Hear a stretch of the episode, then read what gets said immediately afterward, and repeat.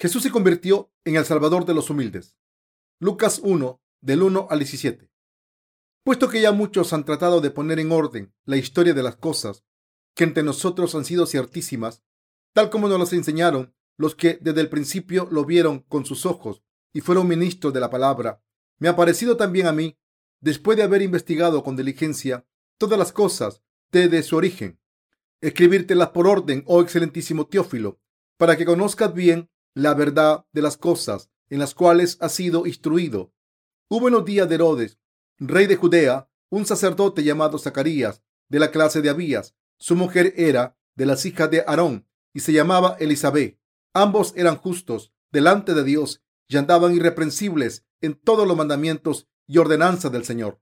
Pero no tenían hijo porque Elizabeth era estéril y ambos eran ya de edad avanzada. Aconteció que ejerciendo Zacarías el sacerdocio delante de Dios, según el orden de su clase, conforme a la costumbre del sacerdocio, le tocó en suerte ofrecer el incienso, entrando en el santuario del Señor, y toda la multitud del pueblo estaba fuera orando a la hora del incienso, y se le apareció un ángel del Señor puesto en pie a la derecha del altar del incienso.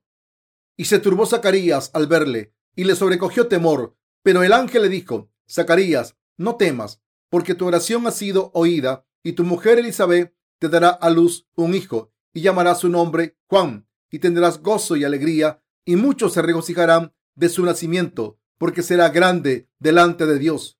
No beberá vino ni sidra, y será lleno del Espíritu Santo, aún desde el vientre de su madre, y hará que muchos de los hijos de Israel se conviertan al Señor, Dios de ellos, e irá delante de él con el espíritu y el poder de Elías para hacer volver los corazones de los padres a los hijos y de los rebeldes a la prudencia de los justos, para preparar al Señor un pueblo bien dispuesto. Lucas, uno de los discípulos de Jesús, era una persona que predicó la palabra del Señor y dejó constancia por escrito de las actividades de los apóstoles en el Evangelio de Lucas y Hechos de los Apóstoles. Dejó constancia del ministerio de Jesús y sus enseñanzas en el Evangelio de Lucas dejó constancia con todo detalle las obras que los apóstoles y discípulos de Jesús hicieron a través del Espíritu Santo después de que Jesús fuera al cielo, porque quería que las generaciones futuras lo conocieran. Lucas era una persona que tenía un gran interés en dejar por escrito las obras del Señor de sus apóstoles y discípulos. Quería decir que Jesús es el Salvador y que todas las obras que hicieron los apóstoles hicieron a través del Espíritu. Así que dejó constancia de todos estos hechos al escribirlos con todo detalle. Escribió, me ha parecido también a mí, después de haber investigado con diligencia todas las cosas desde su origen, escribírtelas por orden, oh excelentísimo Teófilo, para que conozcas bien la verdad de las cosas en las cuales has sido instruido. Parece que estaba enseñando a un hombre llamado Teófilo, un hombre en una posición de alto rango, ya que se dirigió a él como excelentísimo el Evangelio y la palabra. Pero le preocupaba mucho que otros leyeran este Evangelio y sospecharan del Evangelio del Señor que le contó a Teófilo y que lo degeneraran con otra religión, doctrinas y denominación. De todas formas, muchos discípulos, incluyendo los apóstoles Juan y Marcos y el recolector de impuestos Mateo, escribieron el Evangelio de Jesucristo con el mismo objetivo. Lucas también pensó que tenía que observar, escribir y predicar este Evangelio con todo detalle. Así que tomó su instrumento para escribir, dejó constancia de todos los detalles y se lo envió a Teófilo. Escuchó sobre Jesús y su Evangelio a través de los discípulos. Como quería enviárselo a esta persona que estaba en un cargo alto del gobierno, Lucas quiso hablar con todo detalle del Evangelio desde su principio y de si era un hecho o una suposición. Quiso escribir algo que le diera a Teófilo la fe correcta. Así que Lucas, el autor, escribió primero sobre el nacimiento de Juan el Bautista al decir esto de Zacarías. Hubo en los días de Herodes, rey de Judea, un sacerdote llamado Zacarías de la clase de Abías. Su mujer era de las hijas de Aarón y se llamaba Elizabeth. Mientras hablaba de cómo Juan era el mensajero de Dios, empezó a escribir estos hechos El Elías del que se habló en el Antiguo Testamento es Juan, quien nació como hijo de Zacarías. En aquel entonces Herodes era el rey de Judea. Juan nació como hijo de Isabel y el sumo sacerdote Zacarías. Dios envió a un ángel a Zacarías para hablarle y a través del poder de esa palabra, su mujer Isabel tuvo un hijo que sería un gran profeta. Estas cosas no se hicieron por el poder de un hombre, sino por el poder de Dios. El ángel le dijo a Zacarías, y tu mujer Elizabeth te dará a luz un hijo y llamará su nombre Juan y tendrás gozo y alegría y muchos se regocijarán de su nacimiento porque será grande delante de Dios. No beberá vino ni sidra y será lleno del Espíritu Santo aún desde el vientre de su madre y ya hará que muchos de los hijos de Israel se conviertan al Señor Dios de ellos e irá delante de él con el espíritu y el poder de Elías para hacer volver los corazones de los padres a los hijos y de los rebeldes a la prudencia de los justos. Para preparar al Señor un pueblo bien dispuesto, Lucas quería escribir estos hechos y dar testimonio de que Jesús es el verdadero Salvador, no solo a Teófilo, sino también a las demás generaciones. Así, Lucas escribió el principio de su evangelio al estilo narrativo y de biografía. Si alguien escribe la biografía de otra persona, tiene que escribir acerca del contexto y la historia de cuando vivió, acerca del nacimiento, la juventud y la edad adulta de la persona y también acerca de la historia de la familia y en particular de los padres. Lucas escribió todo esto como una biografía. También podemos saber con todo detalle que el Salvador Jesucristo vino a través de su biografía detallada en la Biblia. Hermanos y hermanas, las noticias más gozosas para la humanidad son el hecho de que el único Hijo de Dios nació en este mundo como nuestro Salvador para salvar a las personas que estaban en la oscuridad y eran pecadores. Nacimos una vez como pecadores y hemos vuelto a nacer a través de la palabra del Evangelio de Jesucristo. Por tanto, hemos vuelto a nacer como pueblo de Dios.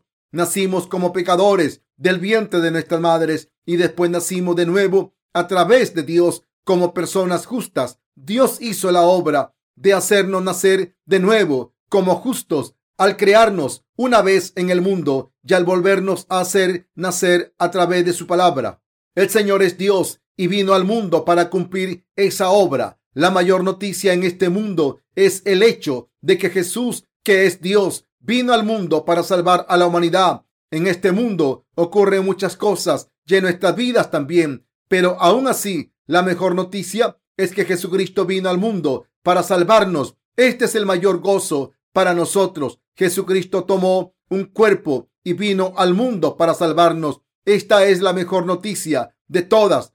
Algo que debemos recordar y no olvidar y algo en lo que debemos pensar una y otra vez. ¿Cómo vino Jesucristo a este mundo? ¿A quién vino? Yo, como Lucas, también quiero encontrar una historia verídica me gustaría darle gracias al Señor por salvarnos del pecado y hacernos el pueblo de Dios. Dios envió a Juan el Bautista al mundo antes de que Jesucristo viniese. Envió a Juan el Bautista y a su único hijo, Jesucristo, a través de María. Jesucristo es Dios y nació al tomar prestado el cuerpo de la Virgen María para salvarnos. El Espíritu profetizó a través de la Virgen María que Jesucristo vendría al mundo al tomar prestado su cuerpo y le dijo lo que Jesús haría después de venir al mundo. Leamos Lucas 1 del 49 al 50.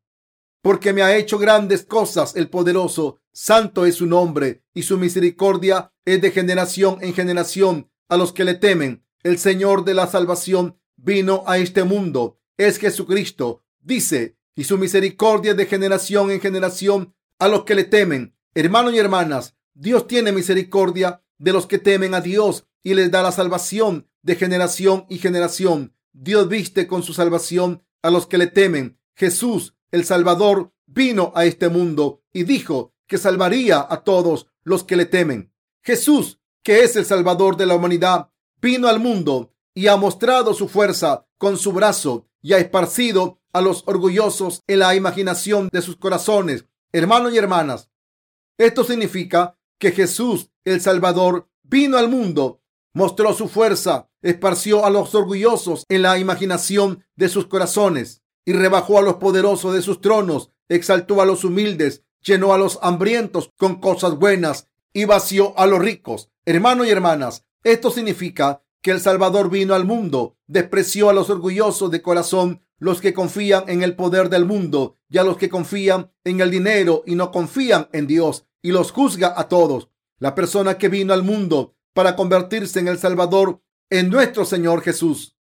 Nuestro Señor vino al mundo y no toleró a los que son orgullosos y no temen a Dios. Dios juzga a todas estas personas al rebajarlas en respuesta a lo que hizo el que se convirtió en el Salvador del mundo. Nuestro Señor nunca deja pasar a los orgullosos que piensan que nunca serán huérfanos ni viudos. Dios juzga y maldice a los que son demasiados orgullosos. Sin Dios, los que no reconocen a Dios, aunque sean sus criaturas, y los que dicen que están bien sin Dios porque son ricos en cosas materiales y mundanas. Entonces, ¿para quién vino Jesucristo al mundo? Vino para salvarnos a los que somos pobres y humildes. Esto significa que el Señor vino al mundo para salvar a los humildes del mundo, a los pobres, a los que temen a Dios. El Señor tiene misericordia de los que tienen misericordia de los demás y juzga a los que son demasiado orgullosos y malvados. Jesús, que es el Salvador del mundo, tiene compasión de los que lo merecen y se apiada de los que lo merecen y juzga a los que merecen ser juzgados. Este es Jesucristo, quien vino al mundo. Hermanos y hermanas, ¿creen que el Salvador que vino al mundo es Jesucristo? Es maravilloso que viniese al mundo. El Señor no vino para salvar a una o dos personas, vino a salvar al mundo. El Señor vino para salvar al mundo y es el Dios poderoso. No vino para salvarnos solamente a nosotros, sino que vino a salvar a todo el mundo. Jesucristo es la persona que salvó a la humanidad que había caído en el pecado de Satanás y no podía escapar de él. Vino para salvar a todas las personas del mundo, pero hay personas que no creen en él. Hay personas que no reconocen a Jesucristo. Hay personas que son así de orgullosas, pero la persona que juzgará a todas estas personas es también Jesús. Él es Dios. Jesucristo es nuestro Salvador, que nos hizo parte de su pueblo al hacernos nacer de nuevo y quien nos salvó personalmente, vino a este mundo e hizo todas estas cosas, hermanos y hermanas.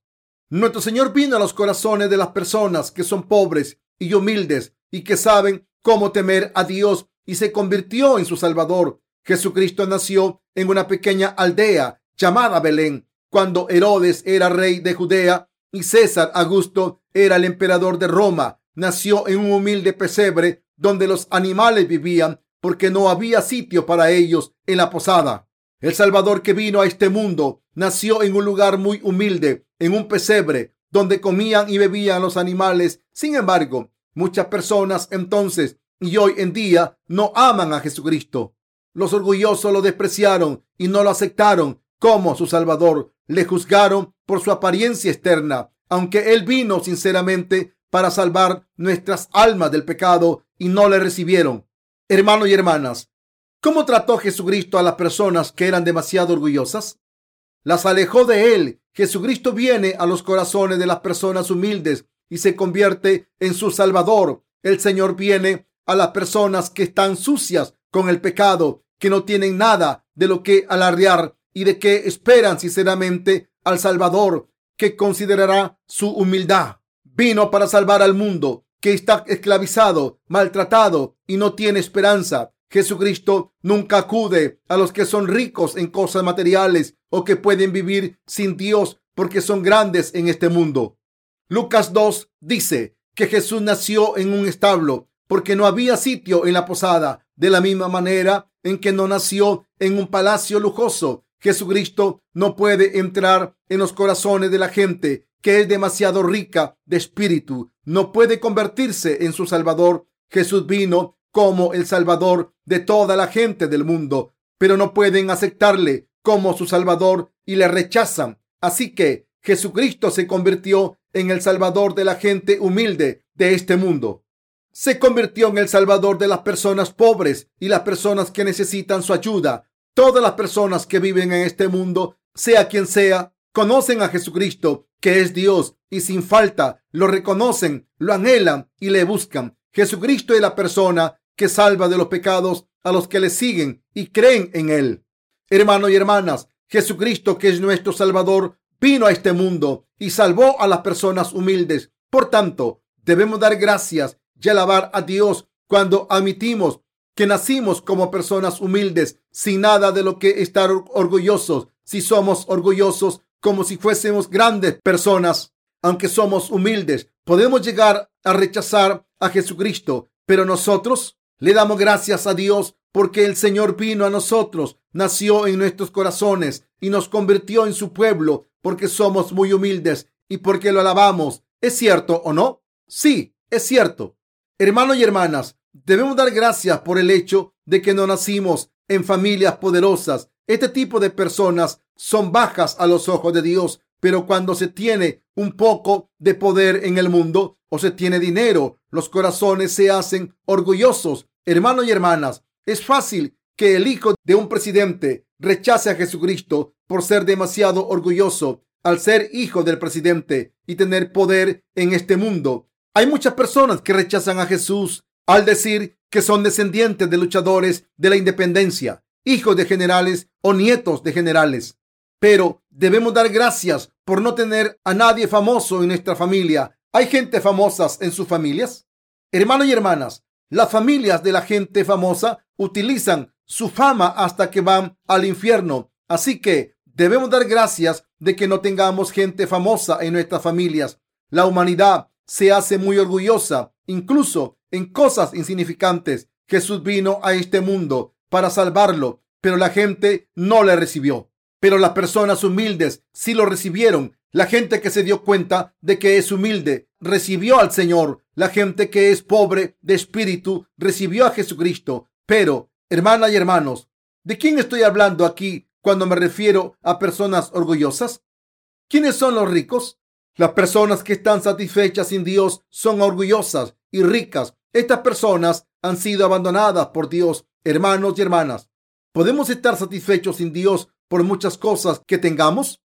Hermanos y hermanas, no, no somos ricos, no somos nada sin Dios. Cuando pensamos en esto, nos damos cuenta de que no somos nada. Parece que la vida es maravillosa e importante, pero una vida sin Dios no es nada. Una vida que no ha recibido la remisión de los pecados no tiene valor. Hermanos y hermanas, debemos dar gracias al Señor por salvarnos a los que no somos nada en este mundo. No debemos estar celosos de las cosas del mundo o pensar que son importantes. Por muchas cosas del mundo que tengamos, no son nada. El honor de este mundo no es nada. La riqueza de este mundo no son nada. Las personas orgullosas que parecen tener todo el mundo no son nada. Y el poder del mundo no es nada.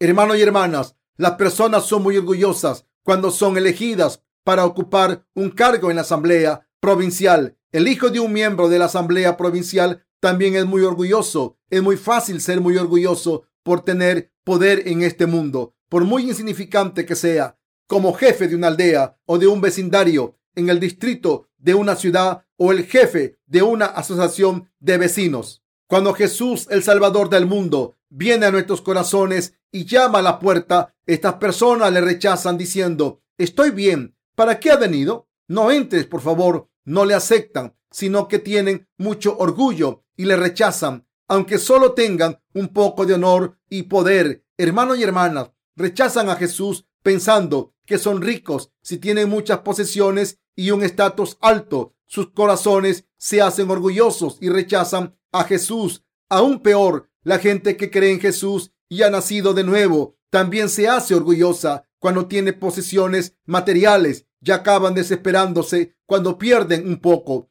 Vemos muchos ejemplos de personas que se dejan llevar de un lado para otro por las posiciones materiales. De todas formas, la humanidad es así, pero el Señor es la persona que vino como Salvador de todas estas personas. Nuestro Señor vino a este mundo que tiene muchos pecados. Jesucristo vino a salvar a todas las personas del mundo, pero la mayoría no le recibió. No puedo explicar lo agradecido que estoy cuando pienso en que nuestro Señor vino a salvarnos. Debemos dar gracias a Dios por esta verdadera gracia. Si el Salvador no hubiese venido, ¿cómo podríamos haber recibido la salvación? ¿Cómo pueden hacer algo por su propia cuenta? Hermanos y hermanas, ¿cómo podríamos haber estado de gozo? ¿Cómo podrían reír? Si no fuese por Él, ¿cómo habríamos recibido la garantía de la vida eterna? Hermanos y hermanas, ¿cómo podríamos habernos librado de los pecados? Pudimos librarnos de nuestros pecados porque Jesucristo vino al mundo. Como Jesús es el Salvador que vino, eliminó nuestros pecados y nos salvó de ellos, de las artimañas de Satanás y la condena. Podemos reír, estar agradecidos y vivir en paz como el Salvador vino al mundo. Podemos ser el pueblo de Dios. Espero que le den gracias a Dios. Debemos darle gracias de verdad no somos diferentes a la gente del mundo y somos igual de humilde. Jesucristo vino a los que somos así y nos salvó. Hermanos y hermanas, ¿de qué estamos orgullosos aparte de Jesucristo? ¿Hacemos algo bueno o noble? Hermanos y hermanas, ¿tenemos algo bueno o maravilloso o refinado aparte de Jesucristo? No, solamente tenemos a Jesucristo, quien vino al mundo como el Salvador y solamente Él es perfecto bueno y refinado. Hermanos y hermanas, si conocemos a Jesucristo, podemos saber que no somos nada. Si no hubiese venido a este mundo como el Salvador, este mundo sería un infierno. Si el Salvador no hubiese venido a nosotros, habría mucha gente que no moriría sin Él. Solamente Jesucristo, quien vino a este mundo, es una persona perfecta, refinada, y el amor de Dios, la humanidad es muy humilde. Si piensan en esto, somos todos muy pobres y humildes. ¿Quién es rico de verdad entre nosotros? ¿Quién es tan grande? Nadie. Hermanos y hermanas, Jesús es el Salvador de personas como nosotros. Debemos pensar por un momento si hay algo bueno en nosotros ante el Señor y debemos abandonar nuestro orgullo y darle gracias a Dios. Hermanos y hermanas, mientras María alababa al Señor, se llamó sierva del Señor ¿No somos así de humildes nosotros? Hermanos y hermanas, Jesús vino al mundo como el Salvador y despreció a los ricos y a los poderosos, salvó a los pobres y a los humildes. ¿No son ustedes humildes y pobres? ¿No somos los pobres y humildes del mundo?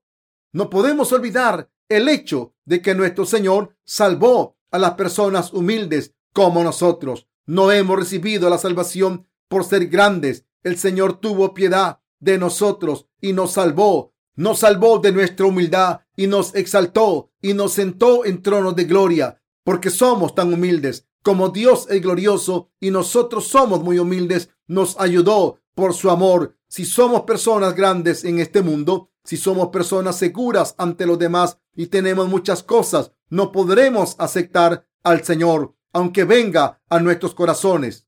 Como no somos nada, hemos podido aceptar humildemente al Señor porque nos salvó. Debemos alabar al Señor porque vino a este mundo como el Salvador. ¿Es cierto o no? No tengan aire de grandeza. Somos existencias que no valen para nada. Queridos hermanos, no intenten tener poder del mundo. No quiero que el Señor les eche de su presencia. El poder no les importa. Las personas pueden ser humildes, conocen a Dios aunque no tengan poder, pero las personas que no son así son orgullosas. Este tipo de personas son arrojadas de la presencia del Señor.